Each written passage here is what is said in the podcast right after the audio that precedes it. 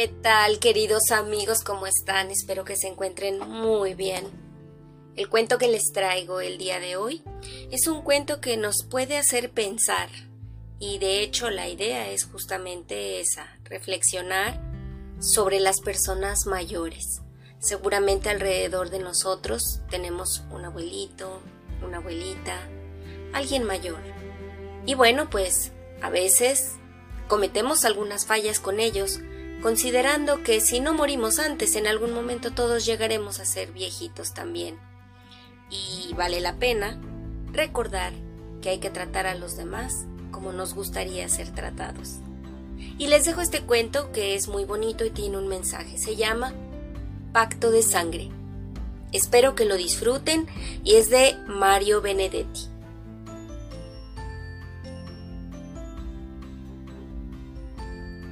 A esta altura, ya nadie me nombra por mi nombre. Octavio. Todos me llaman abuelo, incluida mi propia hija. Cuando uno tiene como yo 84 años, ¿qué más puede pedir? No pido nada.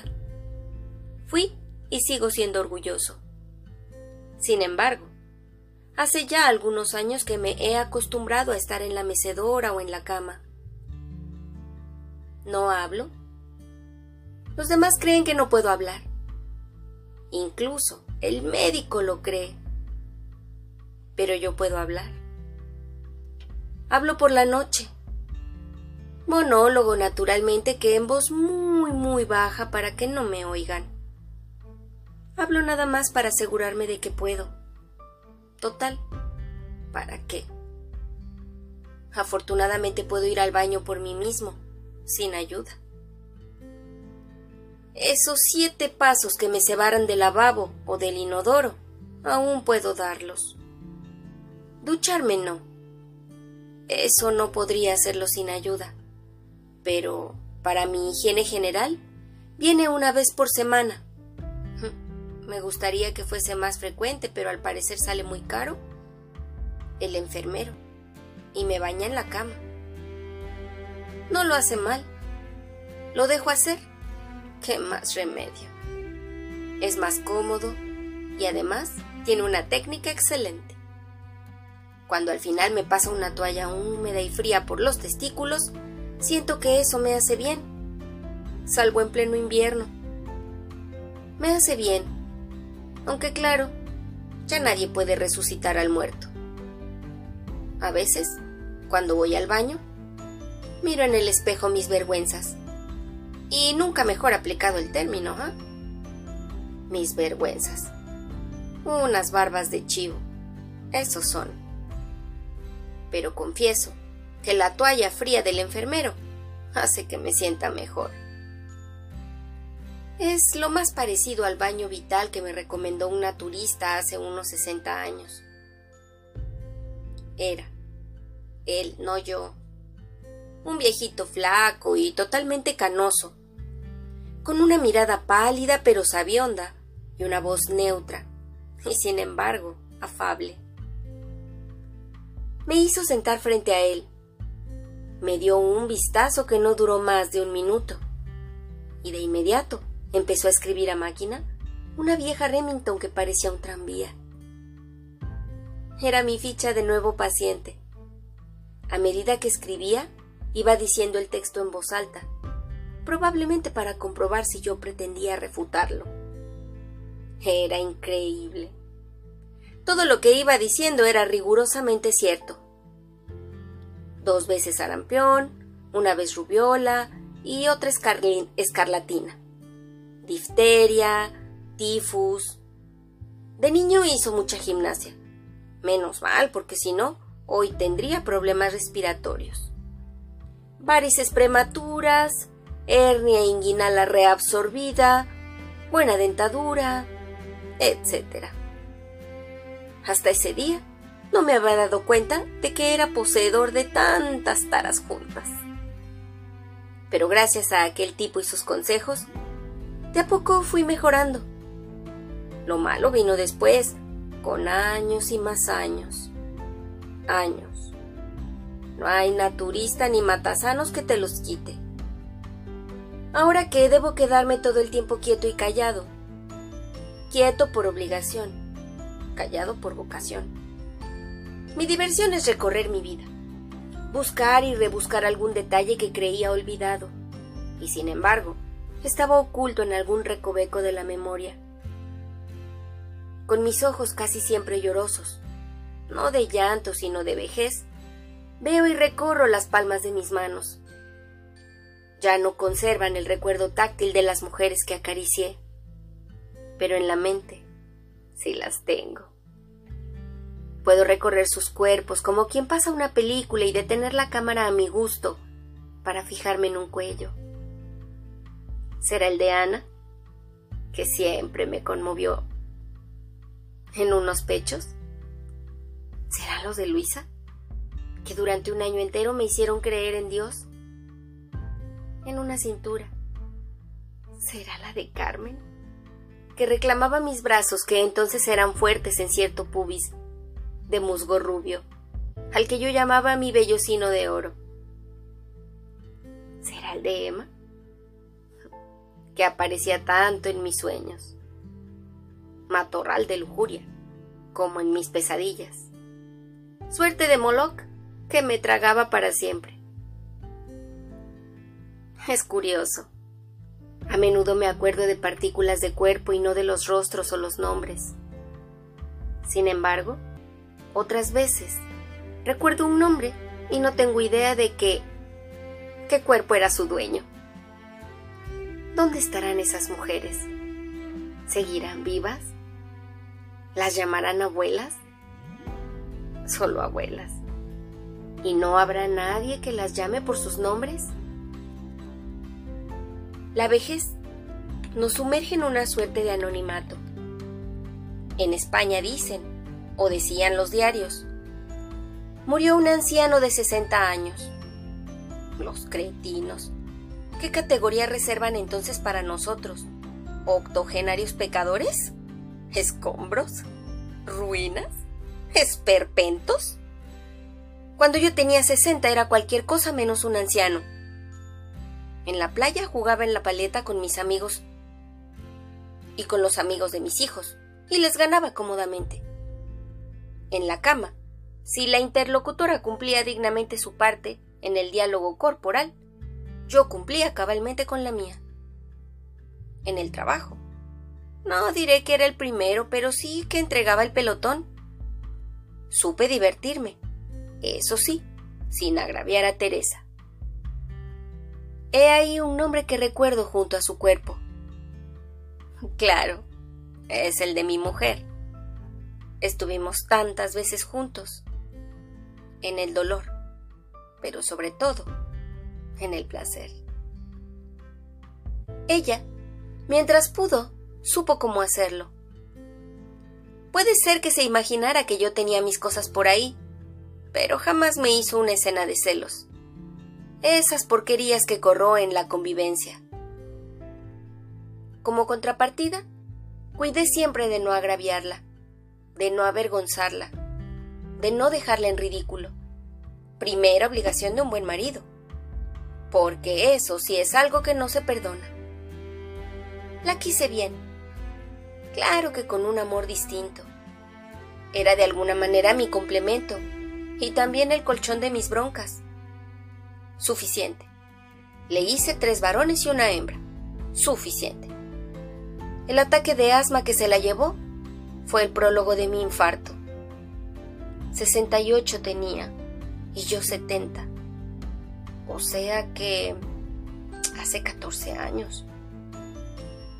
No son tantos. Ahí empezó mi marea baja. Y sigue. ¿Con quién voy a hablar? Me consta que para mi hija y para mi yerno soy un peso muerto.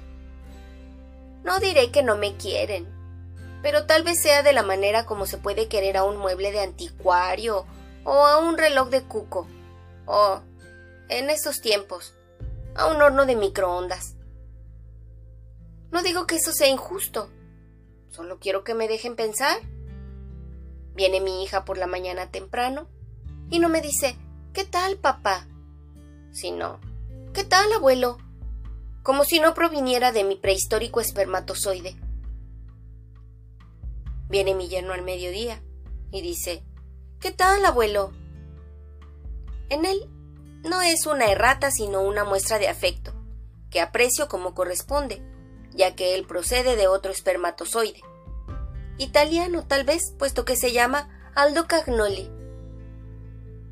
Qué bien, me acordé del nombre completo. A una y a otro les respondo siempre con una sonrisa, un cabeceo conformista y una mirada lacrimosa como de costumbre, pero inteligente. Esto me lo estoy diciendo a mí mismo, de modo que no es vanidad, ni presunción ni coquetería senil, algo que hoy se lleva mucho. Digo inteligente, sencillamente porque es así. También tengo la impresión de que ellos agradecen al Señor de que yo no pueda hablar. Eso creen. Imagino que se imaginan. Cuánta cháchara de viejo nos estamos ahorrando y sin embargo, bien que se lo pierden. Porque sé que podría narrarles cosas interesantes, recuerdos que son historia. ¿Qué saben ellos de las dos guerras mundiales, de los primeros Ford a bigote, de los Olímpicos de Colombes, de la muerte de Batle y Ordóñez, de la despedida de Rodo cuando se fue a Italia, de los festejos cuando el centenario? Como esto lo converso solo conmigo, no tengo por qué respetar el orden cronológico. Menos mal. ¿Qué saben? ¿Eh? Solo una noticia o una nota al pie de página o una mención en la perorata de un político. Nada más. Pero el ambiente, la gente en las calles, la tristeza o el regocijo en los rostros, el sol o la lluvia sobre las multitudes, el techo de paraguas en la Plaza Cagancha, cuando Uruguay le ganó 3 a 2 a Italia en las semifinales de Ámsterdam. Y el relato del partido no venía como ahora, por satélite, sino por telegramas. Carga uruguaya. Italia cede córner. Los italianos presionan sobre la valla defendida por Masali. Scarone tira, desviado, etc. Nada saben y se lo pierden. Cuando mi hija viene y me dice, ¿qué tal, abuelo? Yo debería decirle, ¿te acordás de cuando venías a llorar en mis rodillas porque el hijo del vecino te había dicho, che negrita? ¿Y vos creías que era un insulto, ya que te sabías blanca? Y yo te explicaba que el hijo del vecino te decía eso, porque tenías el pelo oscuro, pero que además de haber sido negrita, eso no habría significado nada vergonzoso porque los negros, salvo en su piel, son iguales a nosotros y pueden ser tan buenos o tan malos como los blanquísimos. Y vos dejabas de llorar en mis rodillas. Los pantalones quedaban mojados, pero yo te decía, no te preocupes, mi hijita, las lágrimas no manchan. Y salías de nuevo a jugar con los otros niños. Y al hijo del vecino, lo sumías en un desconcierto vitalicio cuando le decías con todo el desprecio de tus siete años. Che, Blanquito. Podría recordarte eso, pero ¿para qué? Tal vez dirías, ay, abuelo, ¿con qué pavadas me venís ahora? A lo mejor no lo decías, pero no quiero arriesgarme a ese bochorno. No son pavadas, Teresita. Te llamas como tu madre. Se ve que la imaginación no nos sobraba. Yo te enseñé algunas cosas y tu madre también. Pero ¿por qué cuando hablas de ella decías, entonces vivía mi mamá? Y a mí, en cambio, me preguntas, ¿qué tal, abuelo? A lo mejor, si me hubiera muerto antes que ella, hoy dirías, cuando vivía papá. La cosa es que, para bien o para mal, papá vive. No habla, pero piensa. No habla, pero siente. El único que con todo derecho me dice abuelo es, por supuesto, mi nieto, que se llama Octavio como yo.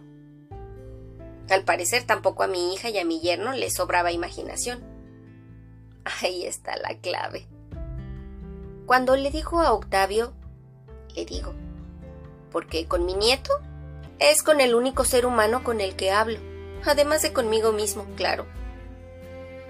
Esto empezó hace un año, cuando Octavio tenía siete.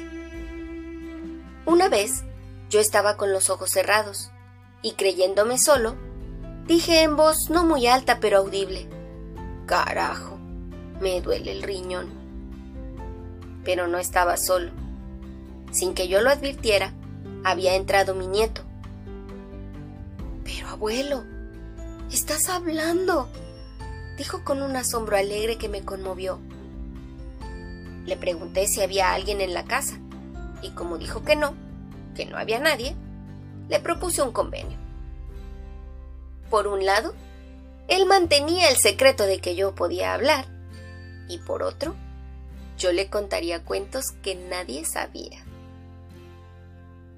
Está bien, dijo, pero tenemos que sellarlo con sangre.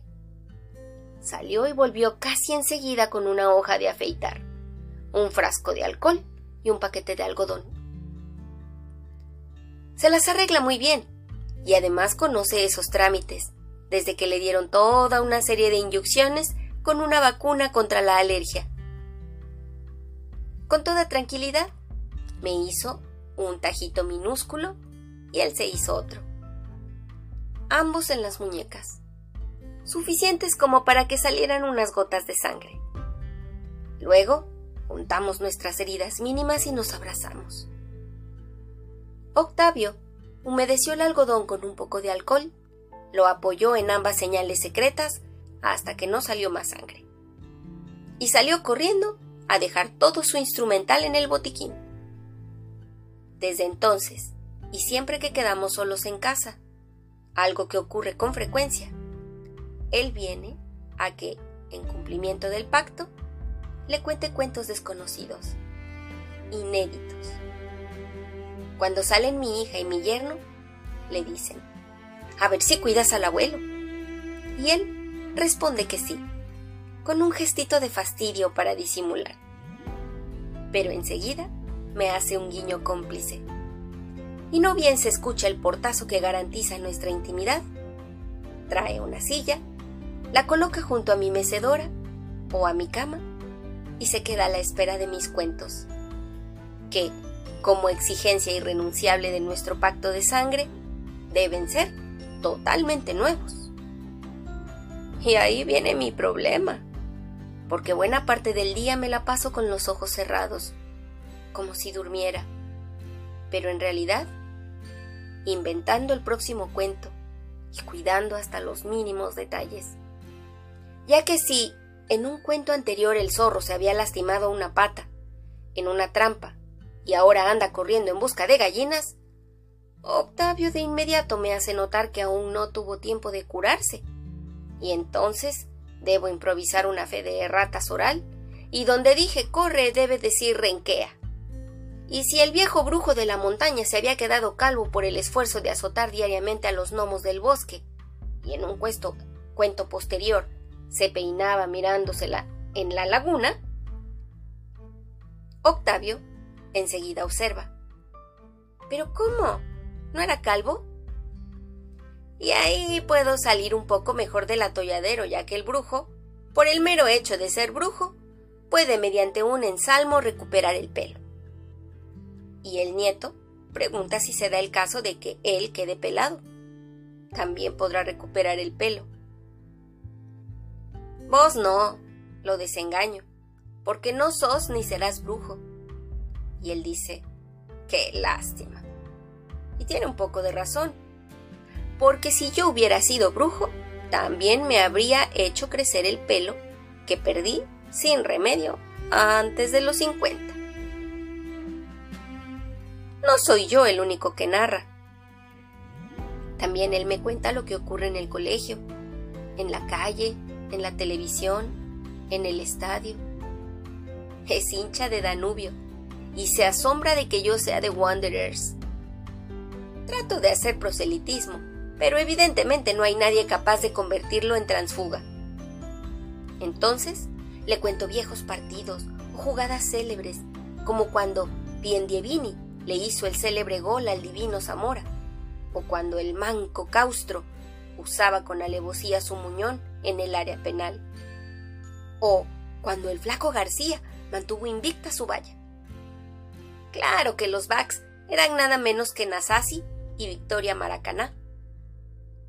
Durante una rueda y media, o cuando Guilla hizo el gol de la victoria, o cuando, cuando, cuando él me escucha como un oráculo y yo pienso, ¡qué suerte! Todavía puedo hablar para crear este asombro, este asombro en él y este placer mío. La verdad es que no recuerdo cómo eran mis hijos cuando tenían la edad que hoy tiene Octavo. El mayor murió. ¿Cuánto hace que murió Simón? Fue después de lo de Teresa. Al fin y al cabo, ¿qué importa la fecha? Murió y se acabó. No tuvo hijos. Creo. ¿O los habré olvidado? Nunca estoy seguro de mis lagunas, que a veces son océanos. El segundo, Braulio, sí los tuvo, pero todos están en Denver. Ay, ¿qué habrá ido a hacer allí? La verdad es que no recuerdo. A veces manda fotos, tomadas con su encantadora Polaroid, o alguna postal, con un abrazo para el viejo. Soy yo. Él no me dice abuelo, me dice viejo. Me cago en la diferencia. Reconozco que una vez me mandó una radio de transistores. Todavía la tengo y a veces la oigo. Pero a menudo se queda sin pilas y tendría que pedirlas. Pero no pido nada. Nunca pido nada. Reconozco que soy un orgulloso de mierda. Pero a esta altura no voy a reeducarme, ¿no es cierto? Total, el que me jodo soy yo porque si la radio tuviera simples pilas, podría escuchar alguno que otro partido. No muchos, porque los locutores en general me cansan con su entusiasmo fingido y sus fallas de sintaxis. También podría escuchar el sodre cuando pasan música clásica, que es la única que digiero. La alegría que tuve aquella tarde en que pude escuchar el septimino. Lo tenía en disco. Hace tiempo, Vaya a saber dónde está. Quizá lo de las pilas podría solucionarse, sin mengua de mi podrido orgullo, diciéndoselo a mi nieto para que éste, en cumplimiento de nuestro pacto de sangre y guardando siempre nuestro secreto, le dijera a mi hija Mira, la radio del abuelo está sin pilas. Y entonces lo mandaran a la ferretería de la esquina para que me las trajera. Con eso alcanza, yo las sé colocar aunque a veces las pongo al revés y la radio no funciona. En alguna ocasión me ha llevado un buen cuarto de hora a hallar la posición adecuada para las 4 de 1.5 voltios. Pero igual me sirve para entretenerme un poco. ¿Qué más puedo hacer? Leer ya no puedo. Televisión tampoco. Pero escuchar la radio o cambiarle las pilas sí. Mi tercer hijo se llama Diego y está en Europa. Enseña en Zurich, me parece. Sabe alemán y todo. Tiene dos hijas que también saben alemán, pero en cambio no saben español. Qué cagada, ¿verdad? Diego es menos escribidor que Braille. Y eso que su especialidad es la literatura. Pero, naturalmente, la literatura suiza. Para las navidades manda también su tarjeta, en la que las niñas ponen sus saludos pero en alemán. Yo no sé alemán, apenas un poco de inglés para defenderme en correspondencia comercial, de la que yo mismo me encargaba cuando era gerente de la Mercantil del Sur, importaciones y exportaciones. Digamos, frasecitas como I acknowledge receipt of your kind letter or Very truly yours lo suficiente para que los de allá puedan contestar. Dear, Sears or Gentlemen. También ese hijo menor que a veces me manda algún regalito. Verbigracia, un llavero suizo de 18 quilates. En esa ocasión, sonreí, como diciendo, Qué lindo. Pero en realidad pensando, qué boludo. ¿Para qué quiero yo un llavero de 18 quilates de oro si estoy aquí semi-postrado? De modo que mis contactos con el mundo se reducen a mi hija. Cuando entra y me dice, ¿qué tal, abuelo? A mi yerno, cuando idem, de vez en cuando al médico, al enfermero, cuando viene a lavar mis pelotas ya jubiladas, y también el resto de este cuerpo del delito. Bueno, y sobre todo, está mi nieto, que creo es lo único que me mantiene vivo. Es decir, me mantenía. Porque ayer por la mañana vino y me besó. Y me dijo, abuelo, me voy por 15 días a Denver con el tío Braille, ya que saqué buenas notas y me gané estas vacaciones. Yo no podía hablar. Y no sé si hubiera podido porque tenía un nudo en la garganta, ya que también estaban en la habitación mi hija y mi yerno y ni yo ni mi nieto íbamos a violar nuestro pacto de sangre. Así que le devolví el beso, le apreté la mano, puse un instante mi muñeca junto a la suya como testimonio de lo que ambos sabíamos, y sé que él entendió perfectamente cuando lo iba a extrañar, ya que no iba a tener a quien contarle cuentos inéditos. Y se fueron.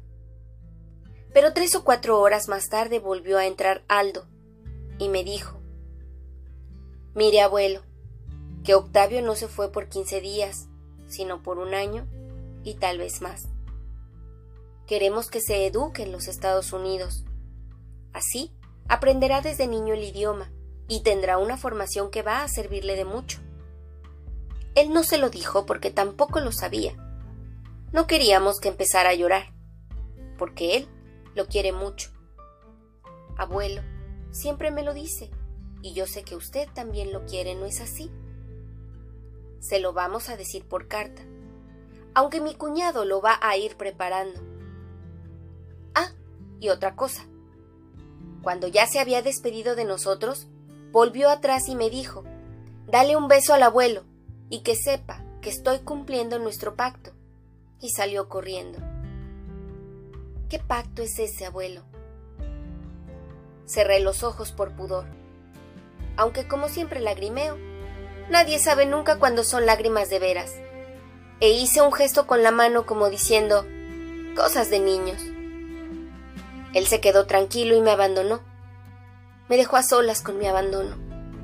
Porque ahora sí, que no tengo a nadie. Y tampoco a nadie con quien hablar. Me tomó de sorpresa todo esto. Pero quizás sea lo mejor porque ahora sí tengo ganas de morir. Como corresponde a un despojo de 84 años.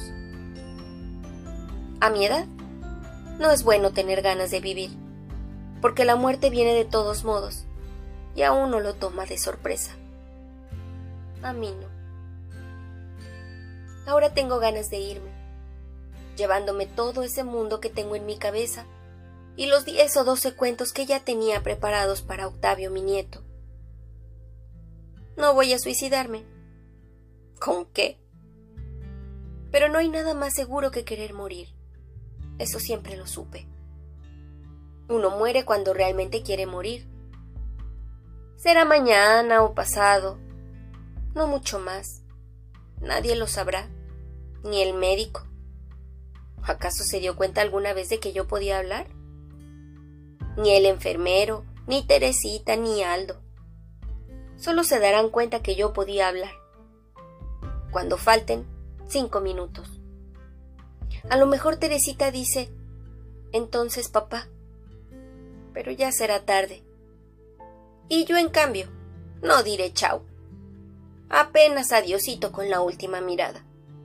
No diré ni chau, para que alguna vez se entere Octavio, mi nieto, de que ni siquiera en ese instante peliagudo violé nuestro pacto de sangre y me iré con mis cuentos a otra parte o a ninguna. Y es así como termina esta historia. Si te gustó, compártela con tus amigos, compártela en tus redes sociales, dale like, suscríbete y bueno, si puedes ponerme ahí una calificación en Spotify, hazlo. Si le pones 5 estrellas, me vas a hacer muy feliz. Y bueno, pues si quieren seguir viajando sin moverse de aquí, veo en el próximo episodio. Adiós.